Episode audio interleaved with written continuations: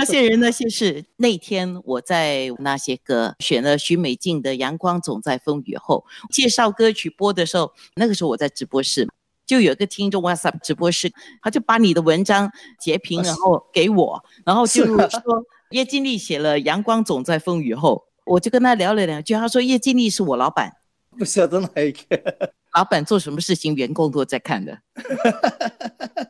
幸亏我通常都是做对的事情和好事。我看到千湖的故事，我上网去看了千湖的故事，到底跟现在的这个 COVID-19 新冠疫情，你觉得有什么关系吗？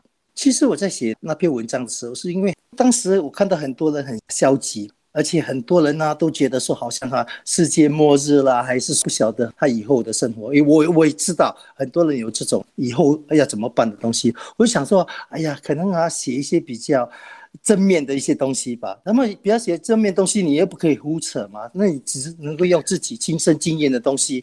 我就开始回想说，其实我们也经历过很多风风雨雨嘛。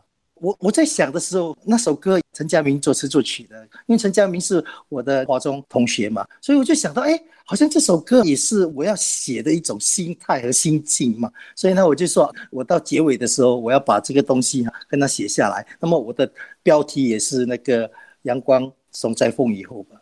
对啊，所以就是引发了我说一定要找叶金丽来上我的节目，跟大家 来分享一下，然后感染一下你的正能量。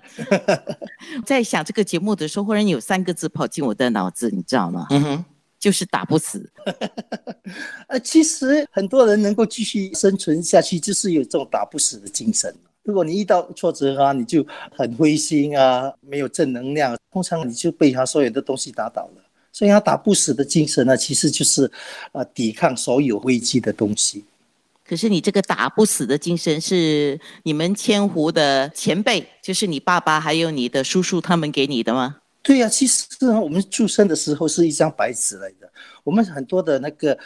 道德或者是呃做人的道理啊，很多时候是从他长辈里面那边学的。我叔叔还有啊，我爸爸他们本身就是非常非常打不死的 那那那种啊，呃养猪的那个呃农夫嘛，我们从他们身上啊就学到。